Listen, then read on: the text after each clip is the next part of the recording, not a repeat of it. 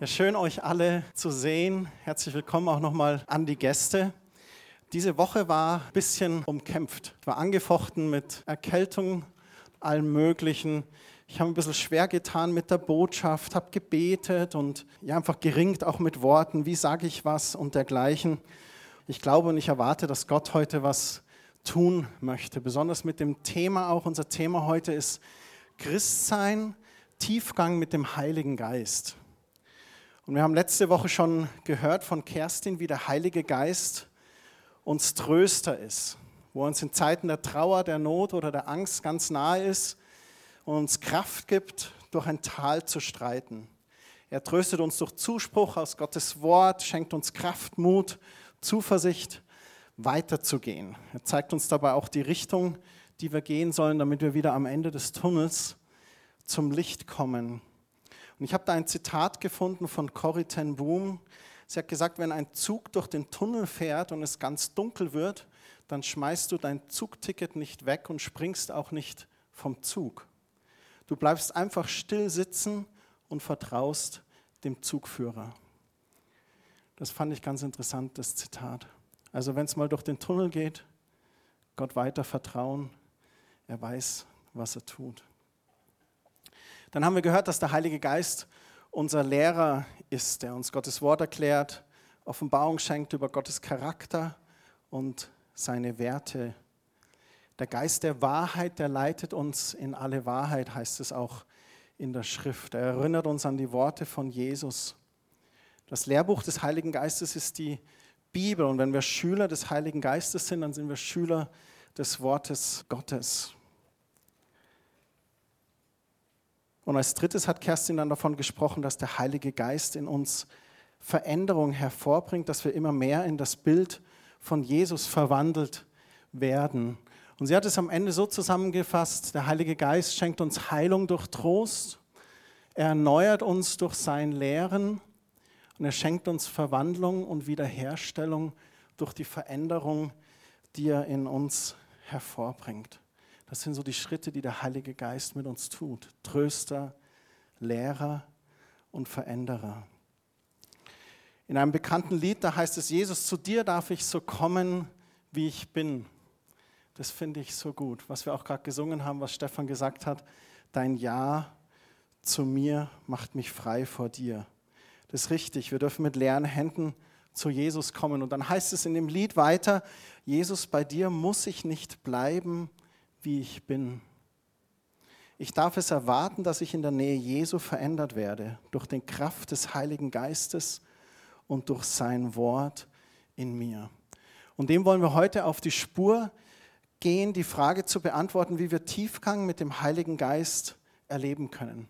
Also nicht nur so 0815, ja, ja, der Heilige Geist und ja, Geist getauft bin ich auch und sondern es geht darum, so ein richtig vom Heiligen Geist durchtränkter Nachfolger Jesu zu sein. Und keine Angst, ich rede nicht von Fanatismus oder von irgendwelchen verrückten Leuten. Es gibt das amerikanische Wörterbuch Webster Dictionary, wenn du da charismatische Christen aufschlägst, dann gibt es da den Spitznamen Happy Clappies, also glücklich Klatschende so. Ich rede nicht davon, dass wir den Kontakt zum Boden verlieren, sondern eher das Gegenteil. Ich rede davon, dass der Heilige Geist uns hilft, so richtig im Kontakt zu sein mit Gott und dieser, dieser Welt. Lasst uns doch mal in den Römerbrief reinschauen. Da heißt es im Römerbrief Kapitel 8, Vers 14, alle, die durch den Geist Gottes geleitet werden, die sind Söhne Gottes. Nun hatten wir ja vor kurzem Reformationstag und dann habe ich in die Luther-Übersetzung geschaut, welche der Geist Gottes treibt die sind Gottes Kinder, sagt Martin Luther hier.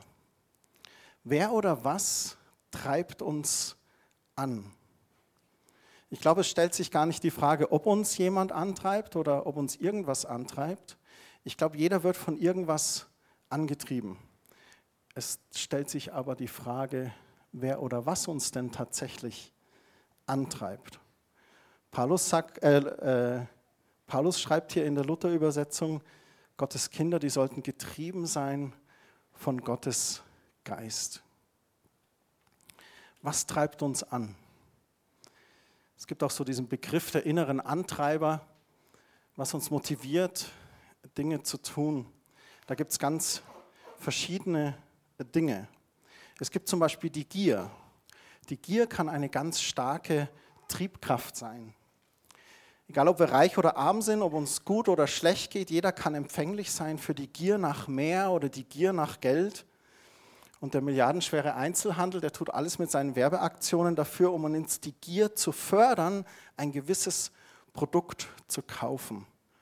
Der Amerikaner Will Rogers hat diesen Satz geprägt, zu viele Leute geben Geld aus, das sie nicht verdient haben, um Dinge zu kaufen, die sie nicht wollen, um Leute zu beeindrucken, die sie nicht einmal mögen.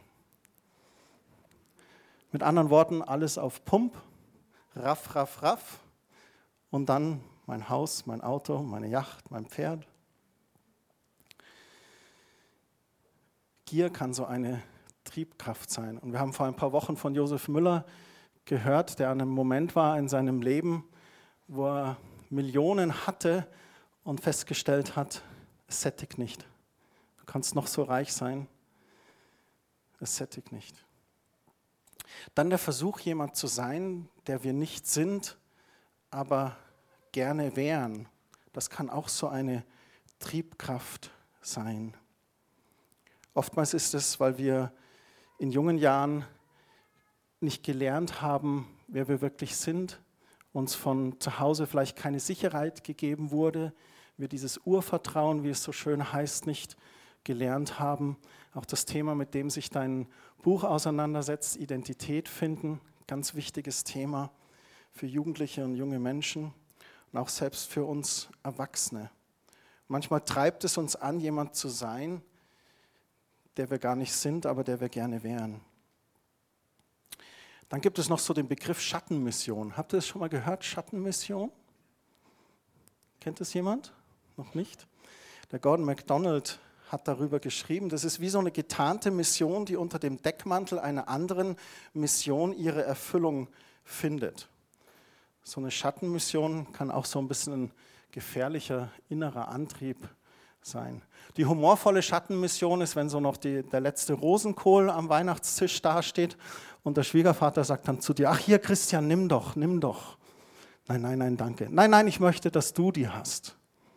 Oh, das ist aber großzügig von dir weil sie dir nicht schmecken, gell? Das ist zum Beispiel so eine Schattenmission. Er will sie loswerden und bietet sie mir an. Und es gibt andere Schattenmissionen. Zum Beispiel dienen wir voller Eifer in der Gemeinde, doch eigentlich geht es uns um Anerkennung, weil das innere Kind noch nicht befriedigt oder Anerkennung gefunden hat. Oder wir reden ganz viel, geben viele Worte von uns, aber eigentlich versuchen wir damit unsere Unsicherheit zu verstecken. Oder wir sprechen immer von unserer Demut, doch eigentlich leben wir in Minderwertigkeit. Das sind Dinge, die uns antreiben können, wo wir Zeit und Energie verschwenden. Ein falscher Antreiber kann auch sein ein falsches Bild von Gott. Glaube und Kirche sind noch lange keine Garantie gegen falsche Antreiber. Wenn da ein falsches Bild von Gott geprägt wird, wenn es darum geht, ständig für Gott irgendwelche Forderungen zu erfüllen, und dass wir uns ständig bemühen müssen, dann befinden wir uns in religiöser Werksgerechtigkeit. Dann versuchen wir Gott durch Taten zu beeindrucken, sei es bewusst oder unbewusst. Als letztes möchte ich noch den Zeitgeist nennen. Wart ihr schon mal im Krankenhaus an so einer Infusion? Einige, glaube ich. Ich finde, der Zeitgeist ist manchmal wie so eine Dauerinfusion, die von außen auf uns eindringt die wir intravenös indoktriniert bekommen, wo uns die Medien sagen, was gerade politisch korrekt oder ethisch angesagt ist. Nicht nur die Medien, auch die Schulen und Universitäten, die machen damit. Der Zeitgeist ist immer das, was gerade jetzt gerechtfertigt scheint. Und da geht es immer darum, wie man Partnerschaft lebt, wie Kinder zu betreuen sind, wann das Leben keinen Sinn mehr hat, wie weit darf Wissenschaft gehen, um Leben zu retten oder ob das überhaupt eine Rolle spielt, welches Geschlecht man hat oder welches Geschlecht hat man überhaupt. Der Zeitgeist, der kann da ganz stark sein. Und da möchte man sich natürlich nicht lächerlich machen. Ne? Da möchte man kein, kein Außenseiter sein oder ein Leben von gestern führen oder hinterwäldlerisch davor, davon kommen. Aber bin ich getrieben von dem, was gerade jedermann antreibt? Oder habe ich Gottes Perspektive, die mir hilft zu unterscheiden zu den Strömungen des Zeitgeistes Ja oder Nein zu sagen? Erkenne ich Gottes Perspektive aus seinem Wort, seine Maßstäbe für das Leben hier auf Erden? Das sind nur so ein paar Beispiele von Dingen, die an uns zehren, die uns innerlich vielleicht antreiben können.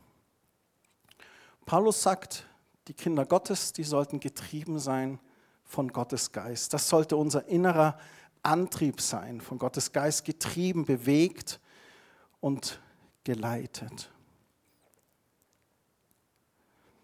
Im Römerbrief, da schreibt Paulus auch, dass der Geist Gottes in uns wohnt. In uns Jüngern und Jüngerinnen von Jesus. Und das, was Gott will, begegnet uns dann eigentlich nicht mehr von außen, sondern es begegnet uns von innen. Der Geist Gottes wirkt in unserem Innen, Inneren. Er drängt uns. Was Gott dann will, wird zutiefst und ganz innerlich auch das, was der Mensch selbst von Herzen möchte. Je enger wir verbunden sind mit Gottes Geist, desto mehr erkennen wir Gottes Willen und seinen Plan für unser Leben. Eine oft zitierte Bibelstelle aus Jeremia 31, Vers 33 sondern das ist der Bund, den ich mit dem Haus Israel nach jenen Tagen schließen werde, spricht der Herr. Ich will mein Gesetz in ihr Innerstes hineinlegen und es auf ihre Herzen schreiben. Und ich will ihr Gott sein und sie sollen mein Volk sein. In einer anderen Übersetzung heißt es auch, will es auf ihre Herzenstafel schreiben, wie man das nachher früher noch so gemacht hat, so richtig eingeritzt, eingeprägt in unserem Herzen. Jeremia beschreibt hier, dass Gottes Wille und mein Wille nicht mehr zweierlei sind, sondern dass wir im Bund mit Gott wie vermählt sind. Wenn wir so von Gottes Geist getrieben sind, dann hört, glaube ich, dieser Zwang auf, das Falsche zu tun. Wir fangen an, Stück für Stück das Alte in unserem Leben durch das Neue zu ersetzen.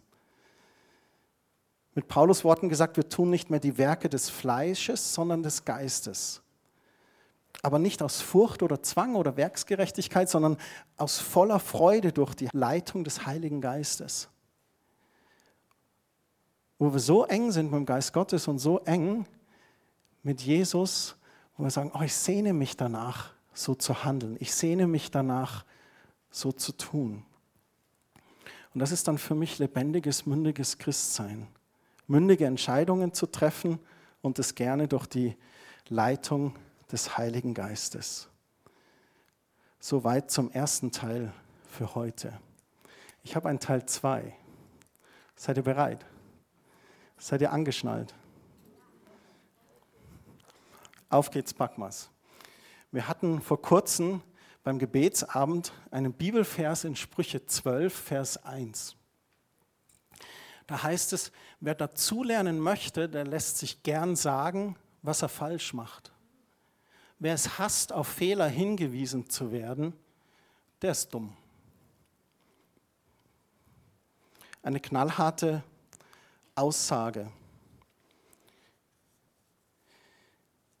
Ich habe dann überlegt, wenn du zum Beispiel prominente Sportler fragst, was sie so erfolgreich gemacht hat, dann werden sie immer auf ihre Trainer verweisen. Ich danke Trapattoni oder ich danke, danke Guardiola oder ich danke Klinsmann oder wem auch immer. Oder auch auf ihren Vater und oder Mutter, die sie trainiert haben, was auch sehr oft vorkommt. Ich danke meiner Mutter, die so hart mit mir gearbeitet hat. Was hat die Sportler zu dem Erfolg geführt, den sie heute haben? Das Feedback ihrer Trainer. Und ich habe hier ein Foto rausgesucht, eine Volleyballmannschaft, eine Damenmannschaft, die stehen da alle im Kreis, sind schon mit roten Wangen und äh, feuchten Shirts sicherlich so eine Pause oder noch mal kurz ein Timeout, noch mal kurz besprechen und die Trainerin gibt da Anweisungen. Und alle stehen sie ganz aufmerksam drumrum. Sie wollen hören, was sagt der, die Trainerin mir. Feedback ist das englische Wort für Rückmeldung. Das ist schon seit vielen Jahren so ein eingedeutschter Anglizismus, nennt man das, glaube ich. Ne?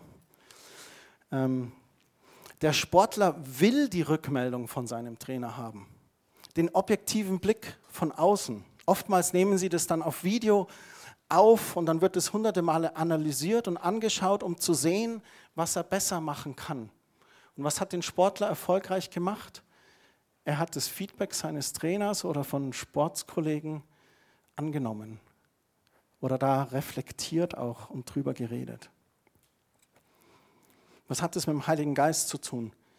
Ich sehe den Heiligen Geist genauso als Trainer für mich in diesem Prozess der Jüngerschaft, des Christseins, der mich dazu bringt, Jesus immer ähnlicher zu werden. Und das eben, weil ich das möchte, deswegen lasse ich mir etwas vom Heiligen Geist sagen. Sprüche sagt, wenn ich mir nichts sagen lasse, dann bin ich dumm. Und ich will nicht dumm sein. Nun dürfte aber nicht das falsche Bild gehen. Ich sehe den Heiligen Geist nicht so als Trainer, der ständig hinter mir ist und noch weiter und weiter. Und ich sage, oh, ich kann aber nicht mehr, ich kann nicht mehr. Und dann peitscht er dich zum Erfolg. So sehe ich das nicht. Aber ich sehe es als eine Eigenschaft der Geist Gottes, der Tröster, der Lehrer, der Veränderer und auch der Trainer, der an meinem Charakter, an meinem Herzen arbeitet, der Dinge anspricht. Nun sind wir Menschen ja ganz unterschiedlich aufgesetzt oder gestrickt oder biblisch gesprochen von Gott geschaffen. Und es gibt Menschen, die sind sehr, sehr hungrig nach Rückmeldungen und dann gibt es andere, die tun sich damit ganz schwer. Und Paulus hat im Galaterbrief über dieses Spannungsfeld von Heiligen Geist und eigenen Willen gesprochen. Und da möchte ich mit euch reinlesen im Galater Kapitel 5 ab Vers 13. In der Hoffnung für alle Übersetzungen heißt die Überschrift noch so schön, Leben durch die Kraft des Geistes. Da heißt es ab Vers 13, durch Christus wurde euch die Freiheit geschenkt, liebe Brüder und Schwestern. Das bedeutet aber nicht, dass ihr jetzt tun und lassen könnt, was ihr wollt. Dient vielmehr einander in Liebe. Denn wer dieses eine Gebot befolgt, liebe deine Mitmenschen wie dich selbst, der hat das ganze Gesetz erfüllt. Vers 15 heißt es dann, wenn ihr aber wie die Wölfe übereinander herfallt, dann passt nur auf, dass ihr euch dabei nicht gegenseitig fresst. Was für ein Bild. Ich sage nachher noch kurz was zur Gemeinde in, in Galatien. Darum rate ich euch, und das könnt ihr euch fett unterstreichen oder markieren in eurer App, lasst euer Leben von Gottes Geist bestimmen. Lasst euer Leben von Gottes Geist bestimmen. Wenn er euch führt, werdet ihr allen selbstsüchtigen Wünschen widerstehen können. Und dann fängt er an, dieses Spannungsfeld zu beschreiben. Im Vers 17, selbstsüchtig wie wir sind, wollen wir immer das Gegenteil von dem, was Gottes Geist will. Und er spricht jetzt hier von einer Person, die eben versucht ist, mit den fleischlichen Dingen, mit den irdischen Dingen, mit den weltlichen Dingen und dann heißt es doch, der Geist Gottes, der duldet unsere Selbstsucht nicht. Selbstsucht ist so ein altmodisches Wort für Egoismus oder egozentrisch. Beide kämpfen gegeneinander, sodass ihr das Gute, das ihr doch eigentlich wollt, nicht ungehindert tun könnt. Und hier spricht Paulus von diesem Spannungsfeld in uns. Einerseits Gottes Drängen in uns, das Gute zu tun und dann im Kampf mit unseren egoistischen, fleischlichen Wünschen oder Begierden.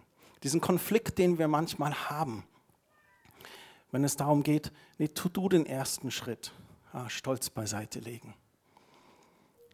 Oder sich jetzt mal zusammenzureißen.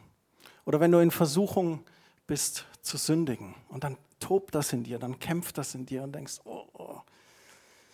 Im Vers 18 heißt es dann weiter, wenn ihr aber aus der Kraft des Geistes lebt, dann seid ihr den Forderungen des Gesetzes nicht länger unterworfen.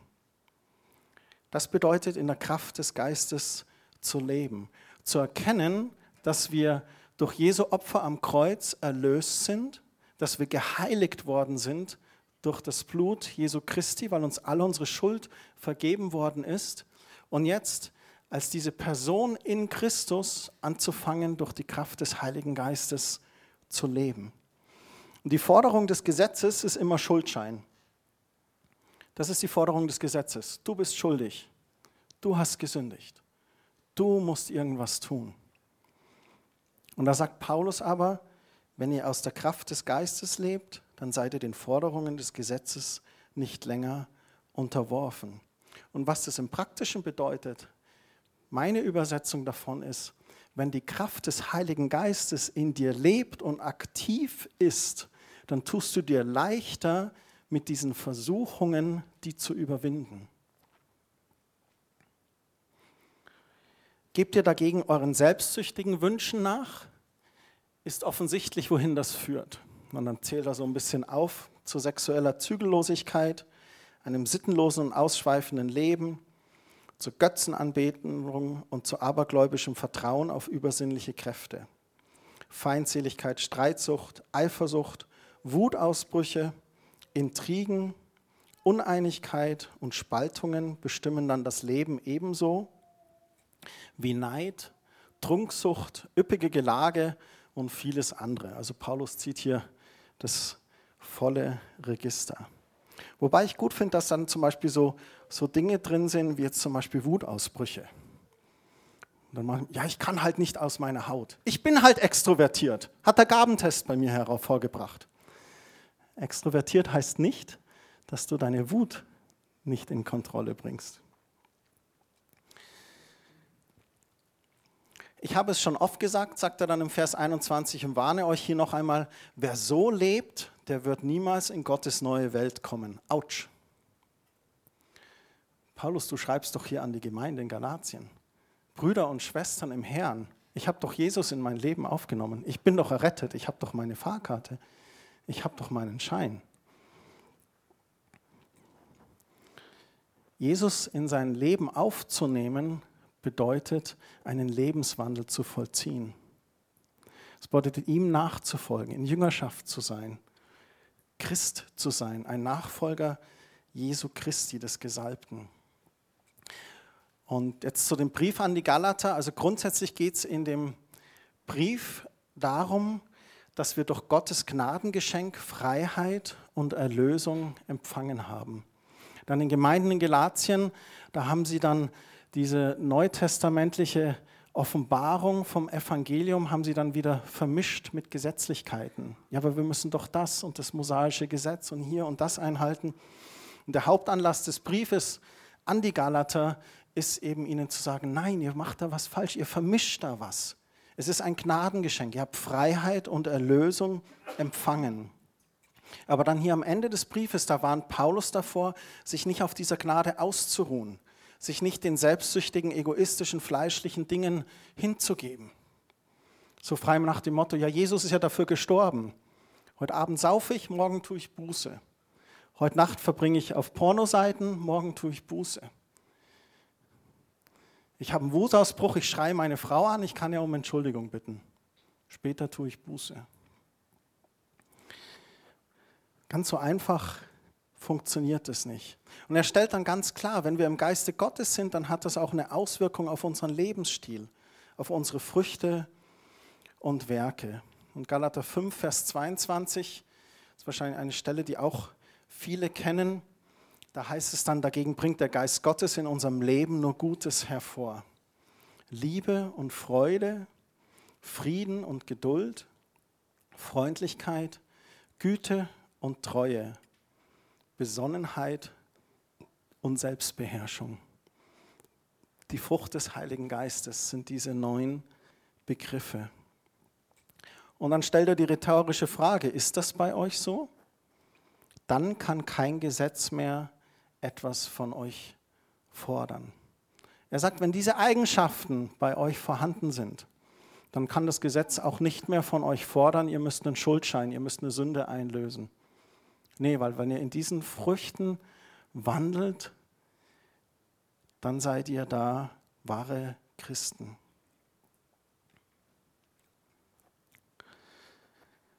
Und am Vers 24 und 25, dann sind wir mit dem Kapitel fertig. Es ist wahr, wer zu Christus gehört, der hat sein selbstsüchtiges Wesen mit allen Leidenschaften und Begierden ans Kreuz geschlagen. Durch Gottes Geist haben wir neues Leben, darum lasst uns jetzt auch unser Leben in der Kraft des Geistes führen. Er ermutigt, er fordert heraus. Auf geht's, pack mal's, lass uns so leben, lass uns dieses Christsein leben durch Gottes Geist und in der Kraft des Heiligen Geistes. Ich möchte euch abschließend sechs praktische Schritte mitgeben zum Tiefgang mit dem Heiligen Geist. Wie lassen wir unser Leben von Gottes Geist bestimmen? Wie gelingt es eigentlich? Ein erster Punkt, der schon fast banal ist, den wir aber oftmals vergessen, bitte Gott darum, einfach die Kraft des Heiligen Geistes mehr zu erleben. Gott lässt sich gerne bitten. Er sagt an einer Stelle sogar, ihr habt nicht, weil ihr nicht bittet. Petrus hat Jesus sogar auch aufgefordert, ihn aus dem Boot auf das Wasser zu rufen und Jesus sagte, ja, dann komm. Gott hört unsere Bitten gerne. So, das ist das Erste. Bitte Gott einfach darum, die Kraft des Heiligen Geistes mehr zu leben. Mach es zu deinem täglichen Gebet. Geist Gottes, ich möchte dich mehr erleben. Wirke du in meinem Leben mit deiner Kraft. Der zweite Punkt ist, tu Buße. Ein Wandeln im Geist ist immer ein Lebensstil der Buße. Es geht ja darum, dass Jesus, der Sohn Gottes, immer mehr Gestalt in uns gewinnt. Ich finde Buße was Geniales. Ich glaube, Buße hat manchmal so ein, nee, wie soll man sagen, so ein Aufkleber oder so ein, so ein ah, Buße. Uh. Ja, Buße. Buße bedeutet frei sein von Schuld. Buße verändert Veränderung des Lebens, ein besseres Leben. Das Leben vor der Buße war schlechter, das Leben nach der Buße ist besser. Ich habe was gelernt. Buße bedeutet 180 Grad Umkehr, die alten Dinge nicht mehr zu tun und was Neues zu tun. Ich glaube, Gott freut sich immer riesig, wenn irgendjemand Buße tut. Sei es was ganz Kleines oder sei es was ganz Riesiges in unseren Augen. Buße ist genial. Und ein bußbereites Leben zu führen als mündiger Christ ist meiner Meinung nach absolut notwendig. Es heißt ja auch Heiliger Geist. Und der Heilige Geist möchte in uns Menschen wohnen, agieren, leben und mit all seiner Kraft verfügbar sein. Und wir sind heilig gemacht durch das Blut Jesu. Wenn wir es verbocken, wenn wir sündigen, dann ist die Schrift ganz klar. Er ist treu und gerecht und vergibt uns unsere Schuld. Du kannst den Heiligen Geist zum Beispiel bitten, dir zu zeigen, was deine inneren Antreiber sind und dann Buße tun. Du kannst den Heiligen Geist bitten, dir zu zeigen, wo du vielleicht eine Schattenmission verfolgst oder eine Maske trägst und Buße tun. Du kannst den Heiligen Geist auch bitten, dir zu zeigen, wo du stolz und unbelehrbar bist und Buße tun. Das dritte ist, beschäftige dich aktiv mit dem Heiligen Geist und den Geistesgaben. Ein Gebet am Morgen kann zum Beispiel sein, Guten Morgen, Vater Gott, guten Morgen, Jesus und guten Morgen, Heiliger Geist. Geist Gottes, begleite mich heute auf allen Wegen, in allen Gesprächen und allen Entscheidungen. Führe mich, lass mich heute deine Stimme hören. Gib mir Mut und Kraft, deiner Stimme zu folgen. Das kann ein einfaches, simples Gebet sein und das den Tagesablauf komplett ändern kann. Bete in neuen Sprachen. Diese Geistesgabe, die geschenkt ist für die Gläubigen zur Auferbauung und zur Aktivierung von Gottes Geist in dir. Bemühe dich auch um die Geistesgaben, die im Korintherbrief beschrieben werden. Studier sie in Gottes Wort, übe dich darin.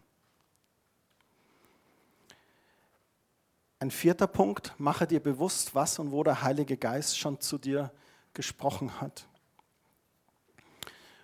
Das ist für uns, glaube ich, manchmal sehr herausfordernd. Gottes Stimme hören. Das ist so ein ganz eigenes Thema für sich. Und interessant fand ich in Mose Leben, dass Gott hatte mal zu Mose gesprochen und dann hat Mose 40 Jahre nichts gehört. Und es lag daran, weil Mose nicht das erfüllt hat, was, er, was Gott zu ihm gesprochen hatte. Deswegen ist es ganz wichtig, ich notiere mir immer auf, wo ich den Eindruck habe, da spricht jetzt Gott zu mir, durch eine Bibelstelle oder durch einen Satz oder durch eine Person, die einen Eindruck hat für mich. Am besten ist es sogar auch so ein Gebetstagebuch zu führen oder eine Notiz auf dem Handy zu haben, wo du dir schnell Sachen notieren kannst. Bibelstellen, einen Eindruck, den man hatte, Eindrücke, die andere für dich hatten oder einen Traum, den man hatte oder, oder ein Bild, das man im Gebet bekam. Notier dir das. Und wenn oftmals ist, wenn Gott zu uns deutlich spricht und so eine Weichenstellung macht, dann habe ich das ganz oft erlebt, dass es dann so zwei, drei, vierfach auch bestätigt wird. Ich bin dann, ich habe dann eine Bibelstelle und sticht mir ins Auge und denke, wow, das trifft mich jetzt irgendwie, geht mein Herzschlag hoch. Eine Woche später hocke ich in der Predigt, jetzt spricht er auch davon. Und dann kommt vielleicht eine Woche später, die Katrin schickt mir eine WhatsApp, du, ich hatte folgendes Bild für dich also wenn es Gott wichtig ist, dann spricht er auch ganz deutlich zu uns. Und wenn Gott zu dir spricht, du kannst es immer prüfen anhand von Gottes Wort. Entspricht es Gottes Wort? Entspricht es Gottes Willen? Ein fünfter Punkt, rechne bewusst damit, dass auch Übernatürliches passiert. Wir sind in unserer westlich geprägten ähm, ja, Welt, da haben wir so dieses Weltbild, das alles so wie soll ich sagen, so ja, nat natürlich oder strukturiert ist oder so. Im, im, in der östlich geprägten Welt oder auch im Judentum, da hat man das überhaupt nicht. Da erwartet man Eingreifen Gottes oder übernatürliche Dinge. Rechne doch mal bewusst damit, dass etwas Übernatürliches passiert. Hausaufgabe für diese Woche. Stell dir doch mal in Gedanken vor, wie es wäre, wenn Gott dein Gebet wirklich erhört. Ich weiß, das ist jetzt frech. Aber ich, ich hoffe, ihr wisst, was ich meine. Manchmal beten wir so oder leiern das so runter oder so. Aber wirklich bewusst zu beten und bewusst damit zu rechnen. Und ein letzter Punkt, mit dem ich für heute abschließen möchte, ist, bewahre dir ein weiches, formbares Herz. Ihr könnt es äh, wie immer dann ab Montag auch im Internet nochmal nachlesen sind die Notizen dann auch da. Im Psalm 34, Vers 19 heißt es, der Herr ist nahe denen, die zerbrochenen Herzen sind und er hilft denen, die zerschlagenen Geistes sind. Kerstin hat es letzte Woche gesagt, der Heilige Geist ist kein Petzer oder die Polizei Gottes. Nein, der Heilige Geist ist derjenige, der dich tröstet, der dich lehrt, der dich verändert und der dich in die Tiefe führen möchte mit Gott. Und er nimmt die, die zerbrochenen Herzen sind oder zerschlagenen Geistes und ist bei denen ganz, ganz nahe. Und er liebt es, zerbrochene Herzen wieder herzurichten. In Jesaja 66, Vers 2, da heißt es, denn dies alles hat meine Hand gemacht und so ist dies alles geworden, spricht der Herr. Ich will aber den ansehen, der demütig und zerbrochenen Geistes ist und der zittert vor meinem Wort. In diesen beiden Schriftstellen, dieses Zerbrochen oder Zerschlagen, das kann man auch so deuten, dass man sagt, hier habe ich Einzelteile, da ist was formbar, da ist was korrigierbar, da ist was belehrbar. Und gerade in der Stelle in Jesaja, da geht es eigentlich um Ehrfurcht vor Gott. Demut zu wissen, der Geist Gottes meint es gut mit mir, Gott meint es gut mit mir und ich habe Respekt vor Gottes Wort. Stolz kann der größte Feind eines lebendigen, mündigen und erfüllten Christseins sein. Erlaube dem Stolz nicht, dein Leben zu kontrollieren. Bewahr dir ein weiches, formbares Herz. Lass dir auch mal was sagen. Sei offen für Rückmeldung durch Gott und andere Menschen. Gott meint es gut mit dir. Gott wartet auf dich. Der Heilige Geist wartet auf dich. In Gottes Armen, da ist Vergebung, Liebe, Annahme und Trost. Und dann ist da Lehre, Veränderung und Mündigkeit. Wir wollen abschließend ein Lied singen, in dem ihr euch nochmal Gott gegenüber ausdrücken könnt. Und ich bin so dankbar, dass wir dieses Lied haben. Das drückt für mich so sehr aus, was sich in meinem Herzen heute bewegt. Und Stefan und Sabine haben vor einiger Zeit das Lied in die Gemeinde gebracht. Da heißt es, komm, treib die Wolken fort, die uns den Himmel trüben. Komm, sprich dein klares Wort und löse den Nebel auf. Komm, treib die Zweifel fort, dass wir uns nicht begnügen mit diesem dunklen Ort. Komm, schließ den Himmel auf. Da geht es um diesen Trost, um die Annahme und die Liebe. Im zweiten Vers heißt es dann, komm, deck die Schleier auf, die uns am Boden halten. Richt unsere Blicke auf zu dem, was oben ist. Komm, deck die Lügen auf, die uns gefangen halten und zieh uns zu dir hinauf in Wahrheit und im Geist. Da geht es um diese Offenbarungserkenntnis, die Lehre, die Veränderung. Und dann heißt es im Chorus, dein Geist weht, verändert harte Herzen. Dein Geist weht, er erneuert unser Denken.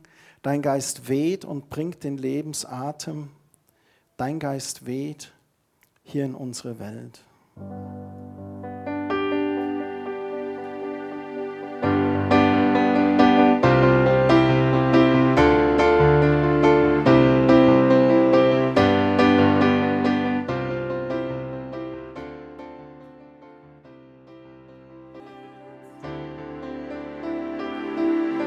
Geist Gottes, wir sind so dankbar, dass du hier auf dieser Erde ausgegossen wurdest. Wir sind so dankbar, dass wir dich haben in unserem Leben.